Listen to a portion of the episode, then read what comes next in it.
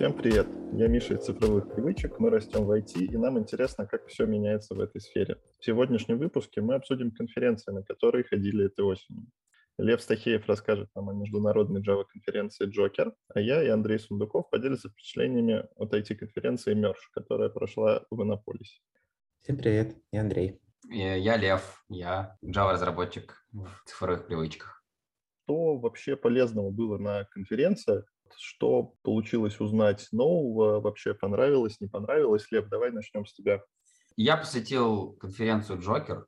Честно говоря, это была первая моя конференция в жизни. А, до этого я разве что смотрел на YouTube видосики, записи из каких-то а, других конференций. И вообще мне в целом очень понравилось, несмотря на то, что сравнивать мне не с чем. Я, в принципе, сразу видел а, все плюсы того, что она была онлайн, а не очная. Как минимум, есть возможность всегда пересмотреть э, любую лекцию, если ты что-то не понял или не можешь вовремя посмотреть, или не можешь разорвать себя на части и послушать э, две лекции сразу. И тем было так много, что после конференции уже прошло несколько недель, а я до сих пор по вечерам смотрю оттуда какие-то э, записи. Здорово, интересно. То есть ты, ты все-таки за онлайн формат? Да, я буду топить э, за онлайн до тех пор, наверное, пока не не услышу самый мощный аргумент, который заставит меня хотя бы одну из них посетить точно.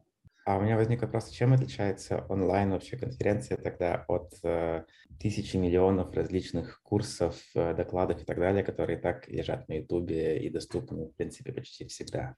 Ты время свое экономишь, ты также можешь задать онлайн вопросы, но тебе не обязательно ехать в Берлин или ехать куда-нибудь, я не знаю, в общем, в другую страну, в другой город, и все вопросы ты можешь задать в чате.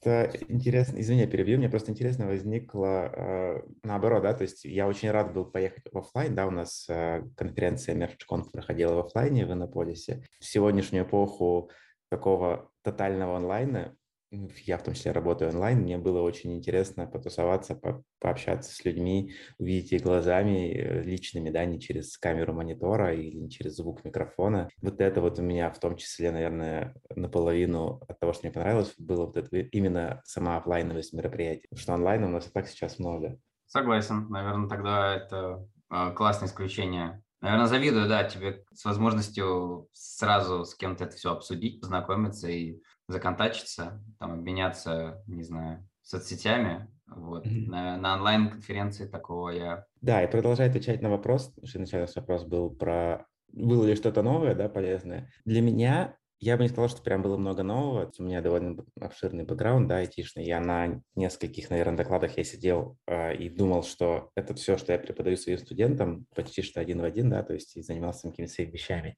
Вот сама атмосфера просто какой-то тусовки, вот это мне понравилось. И я реально тусил, то есть несмотря на то, что конференция проходила в выходные, э, это не было каким-то рабочим временем, как это часто бывает, или, по крайней мере, раньше бывало на конференциях. Мне именно нравилось, что вот какой-то вот такой офлайновый выход, так сказать, из дома, в эпоху тотального онлайна мне очень понравилось вот этот вот. Наверное. А какая тема вообще была конференции? О чем ты рассказывали?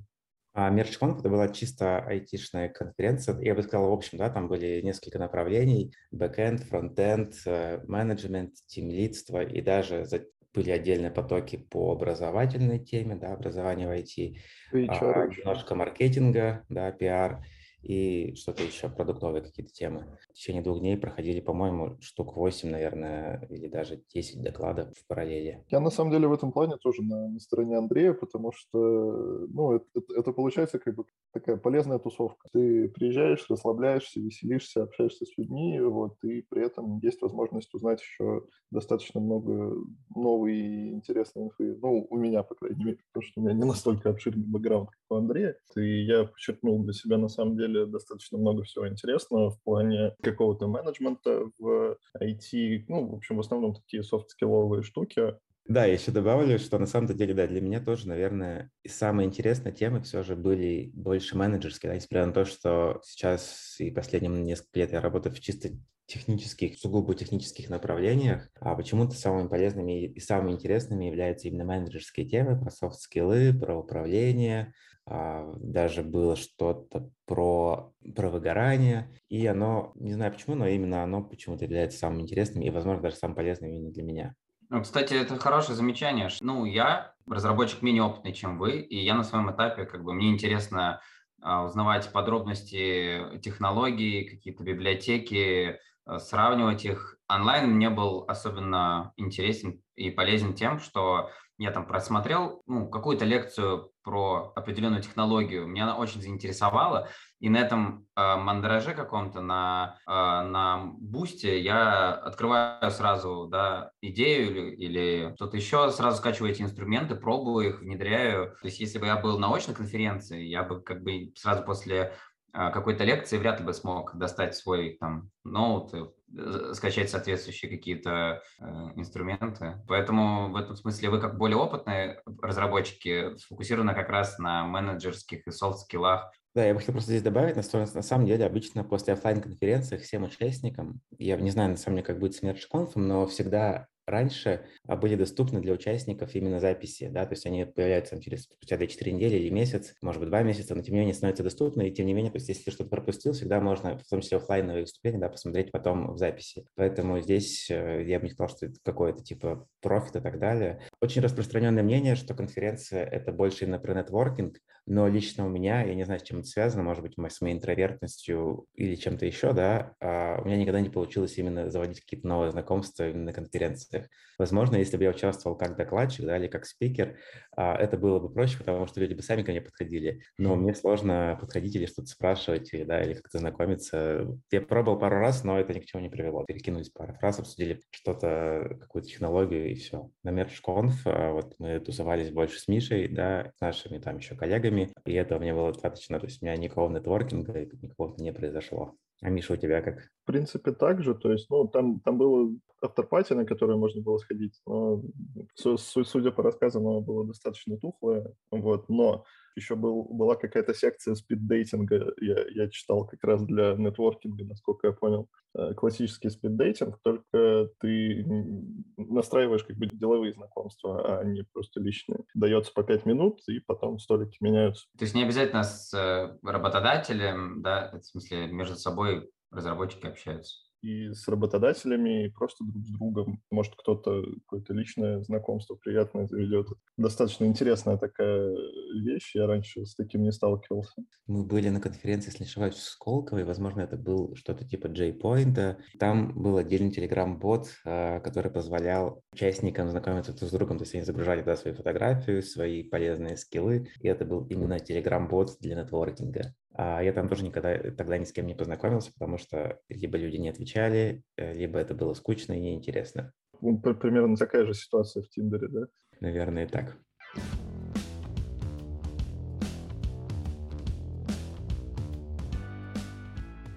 какой тебе доклад вообще больше всего понравился? О чем он был? Что для тебя в первую очередь важно в докладе? Харизма спикера или же содержание. Подавался на MergeConf а, как спикер, мы доклад не запрудили, но у них была хорошая, интересная фраза в их методичках о том, какой доклад считается хорошим. И это доклад, который он делает для каждого члена аудитории, да, то есть для каждого слушателя какую-то штуку, что у них меняется вот отношение к чему-либо, да, то есть он их меняет самих. Не просто, чтобы выступление было ради выступления, там, да, ради, может быть, какой-то галочки, а что именно аудитория понимает, что, ну, что-то нужно поменять, да, что они делали раньше не так, так, а нужно делать так. И вот такие доклады, конечно, самые интересные. Наверное, там были пара докладов в тимлидовой секции про взаимоотношения между людьми. Они мне больше всего понравились. Если честно, не помню уже конкретное название. И эти были реально самые, наверное, интересные из всех. Вот мне тоже, в принципе, больше всего запомнился самый первый доклад, который я послушал. Он был как раз из э, team lead овой секции. В частности, про то, как э, решать конфликты между двумя senior разработчиками, которые, помимо того, что очень квалифицированные, они еще, как правило, более квалифицированные, чем ты с точки зрения hard skill ов, и как подобные конфликты разрешать. И там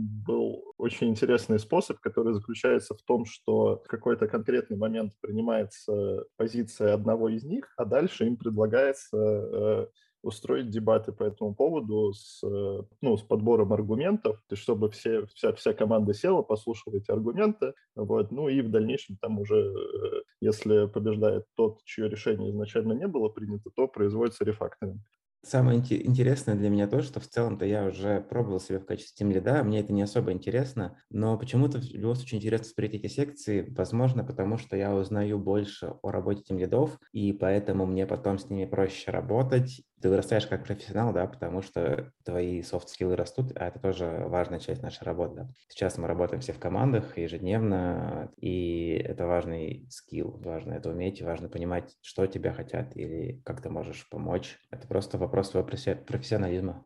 Лев, а ты что думаешь по поводу этого? Наверное, самая важная тема, не относящаяся к кишкам Java, конференции, это софт-скиллы. Мне, в принципе, я, я абсолютно согласен, что э, не только чтобы развиваться как разработчик, в целом софт-скиллы – это сейчас необходимый навык для того, чтобы тебя вообще куда-либо взяли, потому что в большинстве случаев это командная разработка так или иначе. Э, если ты все делаешь один и сам, то и развитие твое может быть более узкое, медленное и, может быть, слишком субъективное. Ну, мне как тоже условно начинающему да, разработчику на своих первых годах э, очень важно развивать свои софт-скиллы, чтобы грамотнее взаимодействовать со всеми, чтобы получать грамотную обратную связь, чтобы получать крутой и релевантный опыт. Без этого никак.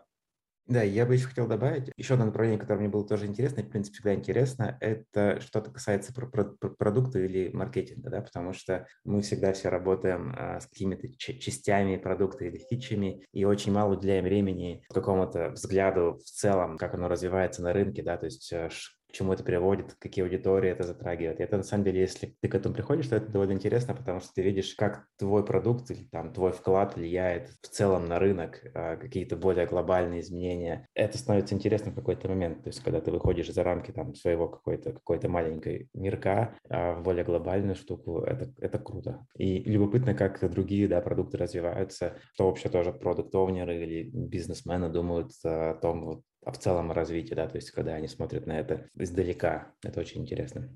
Вот я тут с тобой соглашусь, потому что у меня, например, иногда бывают ситуации, когда условно делаем какую-нибудь новую фичу, ты продукт оунер приходит и говорит, э, нужно сделать вот то-то и то-то. Ты ему начинаешь объяснять, что архитектурно там это очень сложно, это противоречит какой-то нашей нынешней концепции. Продолжает настаивать о том, что это прям вот надо сделать очень срочно, ты говоришь, что это все сломает. Потом ты, абстрагировавшись от кода, там, от базы данных и так далее, смотришь и понимаешь, что, блин, а фича-то реально классная, когда тебе объясняют, что там благодаря этому мы можем расширить целевую аудиторию, можем привлечь гораздо больше клиентов, что вот такое будет только у нас, больше ни у кого не будет, ты уже совершенно иначе на это смотришь, и ты гораздо более мотивирован, допустим, там быстро, качественно что-то запилить, чем когда к тебе просто приходят и говорят, э, что нужно сделать что-то, что потенциально твою систему поломает.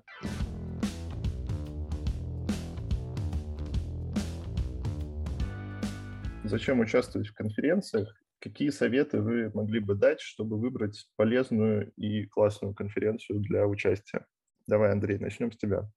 Это на самом деле довольно сложный вопрос. Когда-то, особенно когда конференции проходили в, в рабочее время, а у меня складывалось такое впечатление, что это бесполезное времяпрепровождение, да, опять же, как правильно говорил Лев, можно посмотреть в онлайне, куча информации всегда, да. Даже зачастую хватает того, что ты про прочитал описание конференции, описание доклада, и можешь потом это все сам нагуглить. Все эти вещи, ну, довольно-таки несложные. Опять же, да, многие говорили, что это ради нетворкинга, да, но, опять же, нетворкинг не получалось. Поэтому у меня нету пока ответа на вопрос. Я бы хотел поучаствовать больше как спикер, но именно участвовать как участник, возможно, прикольно, если ты нормально нетворкаешь. Прикольно, и, возможно, если у тебя, а, опять же, да, какой-то начальный уровень, тебе есть прям уносить что-то с этой конференции, но опять же, раньше я всегда видел, что настолько много сейчас IT-направлений, на конференции настолько разные темы, да, настолько разные технические штуки, что ты их использовать, скорее всего, не будешь. Из конференции, там, ты, например, посмотрел 10 докладов, ты, возможно, тебе полезно будет один-два.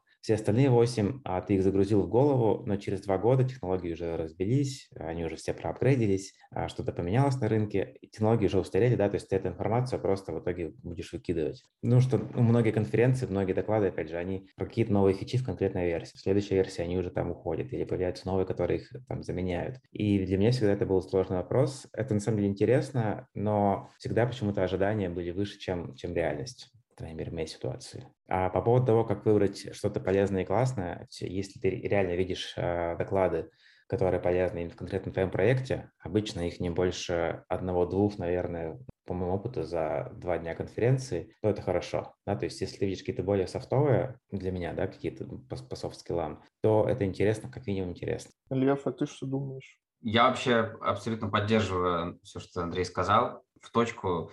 Казалось бы, вот ты сидишь, выполняешь да, свою работу как разработчик, что-то пишешь, э, и твоих знаний тебе достаточно. Казалось бы, зачем тебе что-то новое изучать? Вот. И помимо того, что просто можно смотреть какой, ну, какие-то инструменты, которые тебе могут пригодиться, ты развивался как разработчик, ты можешь существенно удешевлять свою разработку, повышать э, доход компании или там затраты понижать, просто потому что ты какие-то новые инструменты попробовал, да, это снизило там, не знаю, нагрузку. Или внедрил какие-то фичи, которые принесли существенный заработок просто потому что ты вот на какой-то конференции об этом услышал, попробовал, вот оно сработало. Хотя бы только за этим. И мы, как разработчики, заинтересованы в этом. Да? От этого и наша зарплата может вырасти. Бизнес, компании, все в этом заинтересованы в том, что мы вообще посещали это и слушали. Как вот э, Миша сказал, может быть, не всегда в технические вопросы да, менеджеры могут э, быть вникнуты, но мы, как разработчики, можем очень важную, нужную фичу э, подхватить, сделать компании хорошо я тоже, в принципе, придерживаюсь того мнения, что как бы конференцию нужно выбирать, исходя из того, что, какие у тебя потребности вообще и что ты хочешь узнать. На вот конференцию по типу Мержа, в принципе, ходил вообще второй раз в жизни. До этого я участвовал только в университетских конференциях, которые ну, больше научные такие. Основной value от этого всего заключается в том, что мир информационных технологий, он сейчас развивается настолько быстро, что если ты не будешь учить ничего нового полгода, ты уже безнадежно отстанешь от него. Как раз конференции, семинары, курсы там и так далее, это то, что тебе помогает быть в курсе, быть в потоке как бы и ориентироваться вообще вот в современных каких-то веяниях, тенденциях и так далее. Есть очень важное, э, важное направление, как безопасность, в котором регулярно появляются как новые способы что-то взломать, так и новые способы что-то защитить. Кстати, да, у нас, у нас в университете есть кафедра информационной безопасности, и там преподают бывшие ФСБшники, очень, очень страшные дядьки такие, которые как раз э, выступали у нас э, несколько раз в нашей университетской конференции, рассказывали то, что можно рассказывать, то, что нельзя рассказывать, они, конечно, не рассказывали. Частично затрагивали как раз э, аспекты информационной безопасности, вот Федеральной службы безопасности. Первую половину лекции они рассказывали о том, как бы, как они защищались, те года. А потом э, во второй половине лекции говорят, что ну вот сейчас э, эти методы защиты обходятся вот так, так и так. Поэтому мы их больше не используем.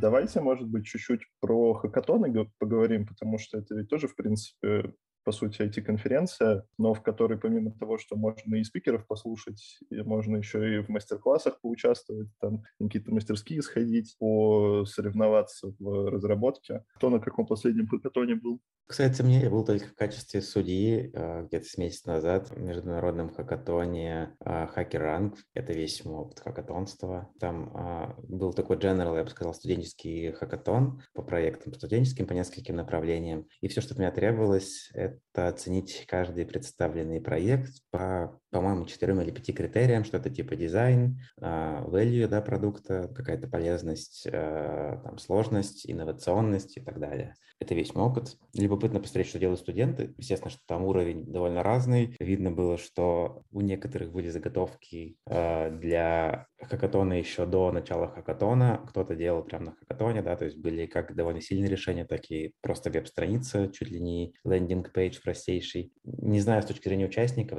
какой что ты там получаешь, потому что как участник у меня нет опыта. Обожаю хакатоны. Я первые пару лет э, в программировании, когда только в IT как бы вошел, меня хакатоны просто больше всего, наверное, интересовали. Это такой драйв, это столько эмоций, что я, мне кажется, все время, каждые выходные хватался какие-то возможности поучаствовать где-то. Э, для меня это было всегда сопровождалось каким-то нереальным техническим бустом, какими-то новыми навыками, языками, которые я изучал. Это очень круто. Я вообще советую хакатоны всем, в том числе потому, что это помогает э, мыслить вообще не только в рамках других языков, но и в рамках бизнеса. Да, как Миша сказал, это, в общем, может быть очень полезно.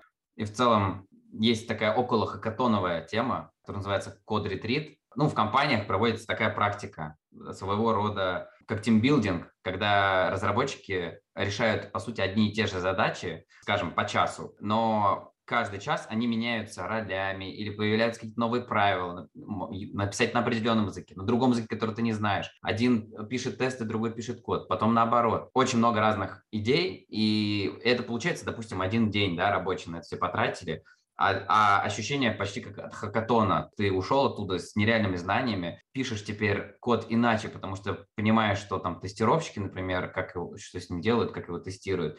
Под бизнес-задачи какие инструменты тебе выгоднее. Например, ты привык разрабатывать определенным способом, а тебе на хакатоне или вот на этом код-ретрите говорят, а теперь делай не так, а функции только по 5 строк. Э, вообще только функциональное программирование разрешено а ты ни, никогда не пробовал и не хочешь, и не пробуешь.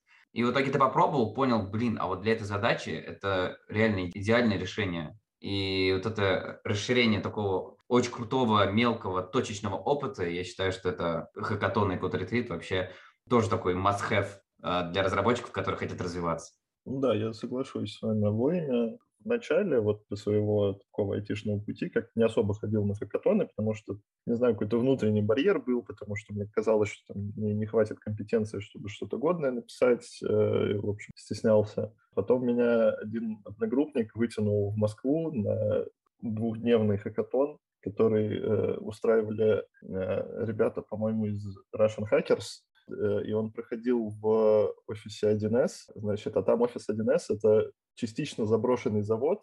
Э, основное место проведения э, располагалось в таком старом заброшенном цехе, где э, наверху вот этот подвесной кран, который ездит, на нем ездил вот этот такой четырехсторонний дисплей, как на стадионах, и, соответственно, транслировал видео с разных камер, которые были по всему вот этому офису раскиданы и снимали, собственно, происходящее. Весь, весь этот огромный цех, там в одном конце была сцена, на которой время от времени шли доклады разных ребят. Там же были оборудованы рабочие места, то есть там где-то э, были прям системники с RGB-шной подсветкой там и так далее. В общем, было очень, очень круто, очень красиво. Там же был еще мастер-класс по взлому умного дома в реальном времени. Это вообще просто сидишь, как будто попал в сериал этот мистер робот, и такой типа вау. Но на самом деле вот двухдневные хакатоны это всегда адский трэш и угар, потому что ты не спишь 48 часов. Вот, и уже на защиту проекта приходишь э, полумертвый, Тогда мы не выиграли, к сожалению, но до этого была очень забавная история. Вот ты, э, Андрей, говорил по поводу лендинга и просто концепция. Вот этот как раз мой друг, который меня вытащил на, на тот хакатон, он на прошлом занял первое место, просто запилив лендос. Ни бэка, вот ничего такого не было, просто была концепция и лендинг. Zero Coding Queen. Но в хакатонах вообще классно то, что есть очень много плюсов. Тебе привозят э, три раза в день еду, допустим, или ты приходишь куда-то, и там всегда есть питание, или даже есть где поспать. Ты в любом случае оттуда уйдешь с чем-то, не только с опытом, но у тебя будет вообще куча классных знакомых. Нет. Там еще зачастую очень много ну, э, разных номинаций. Типа это не только первое, второе место, третье, да, а там 10 разных номинаций, и у тебя шанс в любой из них выиграть довольно высокий. Так, так и запишем. Приоритеты молодых разработчиков поесть. Но это, кстати, вот я как студент, который проходил хакатоны, это был очень актуальный вопрос. И реально из хакатонов, где написано «бесплатная пицца», и не написано ничего, я выберу тот, где написано «бесплатная пицца». И из хакатонов, где написано, да, там, у нас первое место получит 200 тысяч, но еще там вот, э, вот за каждую номинацию можно получить по 10. Я думаю, о, это вообще того стоит. Э, ну, это мало того, что это прикольно, и там пицца есть, так я еще большие шансы есть. Да, я как студент, на меня поспорят, ты что, там бесплатная пицца, и ты не пошел? Просто так? Ну, на самом деле, откровенно говоря, в принципе, между местом, где бесплатная пицца и хакатоном, я бы выбрал место с бесплатной Ну, ты втягиваешься же постепенно. Ты сначала пришел туда попробовать, там тебя друзья позвали, а потом у вас уже такая классная идея, а потом уже что-то то, все. Там еще параллельно проходят какие-то метапы, рассказывают какие-то очень крутые темы. Ну, как конференция, по сути. Там тоже э, в течение дня э, доклады разных крутых чуваков. Ну вот у нас как раз на том э, хакатоне, на котором мы ничего не выиграли, у нас как раз была цель приехать и забрать призовые фонды по всем номинациям. Поехали толпой 15 человек на, ноч... на ночном поезде Питер-Москва, привезли с собой свои системники. Но как раз вот из-за того, что мы растеклись вот так вот по номинациям, мы в итоге ни одного призового места не заняли.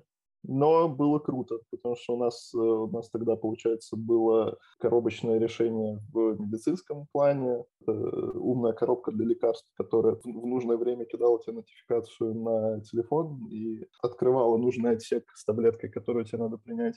Приложение кликер для презентаций с телефона, то есть ты можешь э, переключать презентацию во время доклада с телефона. Э, ну, в общем, такие всякие интересные штуки. Да, звучит интересно в очередной раз скажу, что я бы хотел поучаствовать. Э, не знаю, может быть, мне уже поздно, потому что все-таки это больше студенческая тема. Я знаю, что там довольно взрослые люди бывают, но... Блин, я не знаю, в твоем случае приходить соревноваться с нами, это как прийти в детский сад подраться. Это же соревнование все-таки команд. Проблема в том числе найти команду, у молодых людей есть э, другие преимущества. Может быть, даже лично есть преимущество в том плане, что у них ну, ниже необходимый, может быть, уровень комфорта. Да? То есть э, многие взрослые люди уже не готовы просто тратить там всю ночь или не спать всю ночь. Да? То есть у них же другие жизненные приоритеты. Не стоит думать, что если чувак, который 30 лет программировал, пойдет на хакатон, то он займет первое место. Нет, это не так совершенно. И, скорее всего, я думаю, он там не займет никакое место. Просто потому, что у него недостаточно гибкости. Тут я, наверное, с тобой согласен, потому что сейчас я двое суток на энергетиках уже не протяну, наверное. Да и, в принципе, больше 12 часов сидеть за компом уже как-то и спина болит, и глаза устают. В общем, уже не то. Ну, тогда ты можешь брать льва на хакатон и говорить, что ему делать. Ну да, потом... Я буду из дома вами руководить и получать приз за это.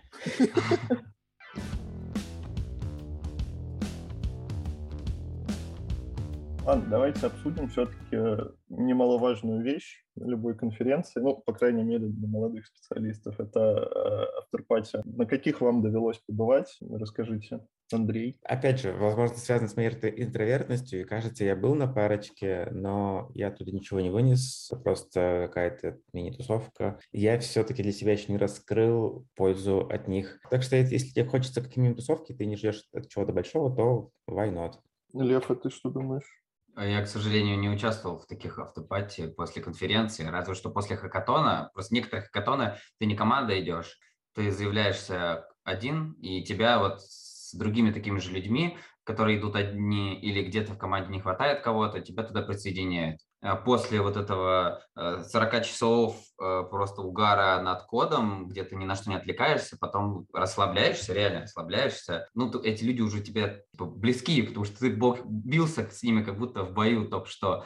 И, конечно, это сразу хочется потом обсуждать, рефлексировать. Эти знакомства, наверное, вообще самое ценное из такого, что можно унести. Э, реально классные отношения чуваков, которые и тебя хорошо теперь знают, они знают, что ты умеешь, какой-то стрессовой ситуации и все такое. Вот, поэтому автопатия это скорее просто типа, блин, все, пойдем в бар, э, поболтаем, наконец. Мне нравится эта вот идея, да, автопатии именно в хакатонах, потому что там ты реально с людьми, если ты с ними два дня, а и бывают хакатоны и понедельные, да, то есть если с ним долгое время бьешься над одной задачей, тесно взаимодействуешь, то да, и это классный нетворкинг. Тут я, наверное, прям понимаю если же мы говорим о конференциях, люди чужие. Да, ты с ними сидел, может быть, в аудиториях двое суток, но обычно в этих аудиториях вы слушаете там докладчика, а не общаетесь друг с другом не бьетесь, и не пишете один и тот же код там или дискутируете. Плюс, когда очень много параллельных докладов, ты с многими людьми вообще пересекаешься в разных местах и ну, довольно мало. На самом деле, на том московском хакатоне, впечатление, от, э, от, от которого меня до сих пор на самом деле не отпускают и вообще вряд ли когда-нибудь отпустят, это была одна из, блин, ну, самых вообще отвязных вечеринок, в которых присутствовал, потому что 200 человек, плюс-минус достаточно интеллектуальные люди, ты со всеми можешь выпить, поговорить, потанцевать. Это как э, такой очень-очень большой ночной клуб, но где все люди мыслят плюс-минус как ты которые тебе близки по духу, по интересам. Такая вот огромная тусня, а она э, оставляет ну, мега положительное впечатление. Это всегда очень классно. Но самые-самые вообще трешовые отвязные автопати обычно случаются на выездных научных конференциях. Я был на парочке таких мероприятий, и когда приходит старая гвардия в лице профессоров и так далее, и начинает отдыхать после своих докладов, вот это жесть. Такого, что там творилось, я, я больше, наверное, нигде не видел. Захотелось на хакатон. Так не, это, это, это уже не хакатон. На, на научный хакатон. Ну что, ребят, есть еще что-нибудь, что хотелось бы обсудить? Может, какие-то интересные истории забавные есть? Я вот учусь в школе программирования уже три года, и периодически там а, где-то раз в пару недель проходят классные лекции классных людей. И я иногда их слушаю, а потом через полгода узнаю, что это были просто типа топ-люди. Я просто тогда даже не сек, кто это такой. Один раз приехал какой-то просто сумасшедший знаменитый ученый, я вообще не понимаю, что он делал в Москве, и уж тем более у нас. Другой раз, а, там чувак, который вот буквально месяц назад, который там почти весь интернет в России построил, развивал, там и Postgres, вся эта тема, которую сделал он. Э, я тогда тоже слушал и думал, какой чувак, вроде прикольный, что-то сечет, э, слушал его, слушал. И как бы даже не, не, ну, ничего не спрашивал, хотя есть возможность всегда задавать вопросы. А потом спустя месяц узнавал, увидел это имя где-то еще и узнавал кто-то еще. Не только важно просто смотреть, какие темы докладов, и зачастую вот на том же Джокере половина названия ничего мне не говорит. Я читаю, и мне как-то, я не понимаю, что это, не понимаю, о чем это, и не понимаю, как это может быть не полезно. Ну и такая иконка с человеком и имя, вроде что-то написано. Наверное, супер полезно будет больше узнавать не только о чем э, лекции, но и кто этот чувак, чем он тебе может быть полезен, еще ты его еще заодно можешь спросить. Вот, поэтому это скорее такой совет, больше узнавать о людях, которые рассказывают. Мы когда ездили на э, Мерчконф, очень завидовал, потому что я открыл, посмотрел доклады и тоже начал гуглить людей, которые эти доклады делают, меня впечатлял их э, масштаб, и я сразу хотел пойти этот, послушать доклад, хотя казалось, он мне, зачем он мне вообще? Кто тебя впечатлял? О, имена точно не помню. Мне понравился чувак, э, который перепробовал очень много разных языков, а сейчас, по-моему, пишет на Ruby и занимается сразу фуллстеком. И там доклад был как раз что-то знаете, этот э, типичный выбор, что лучше, да, идти в full stack или это лучше идти учить отдельно либо бэкэнд, либо фронтенд? Мне кажется. Я думаю, да, это очень сложный вопрос, потому что мы никак этого не проверим. А мы же не, мы же не имеем второго такого крутого человека, который бы занимался только бэкэндом. Мы же не, не можем сказать, что если бы он занимался только бэкэндом, он был бы всего лишь в, в два раза хуже, чем когда он занимается фуллстеком, да, потому что он бы занимался фуллстеком на 100%, ой, бэкэндом на 100%. Мы никогда не видим его доклада о, о том, что быть стопроцентным бэкэндером лучше, чем фуллстеком, потому что он стопроцентным бэкэндом сейчас не занимается. И в этом-то как большая проблема, если уж мы говорим про этот вот холивар э, full stack vs backend и frontend.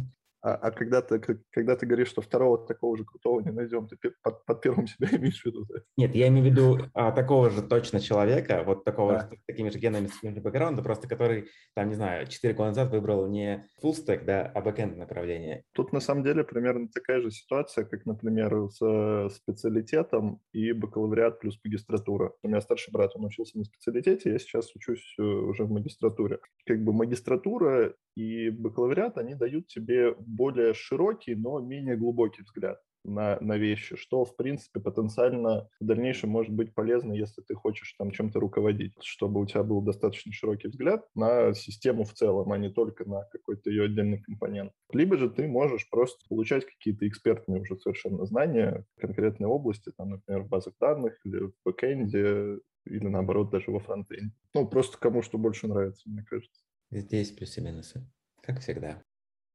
Резюмируя наш выпуск, давайте устроим блиц-опрос. Итак, Андрей, онлайн или офлайн? Офлайн, безусловно. Участником или спикером?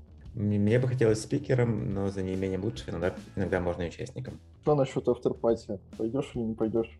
Если есть время, которое не жалко потерять, то, конечно же, идти. Окей. Так, Лев, онлайн или офлайн? А, сейчас онлайн. Надеюсь, когда-нибудь попозже офлайн. А что насчет участия? Хотел бы быть спикером? Однажды хотел бы, но тоже пока что участник. Понятно. Ну, насчет автопати, я думаю, в принципе, спрашивать будет полезно. Я всегда за. Любой автопати. Зовите меня, даже если меня не было на конференции.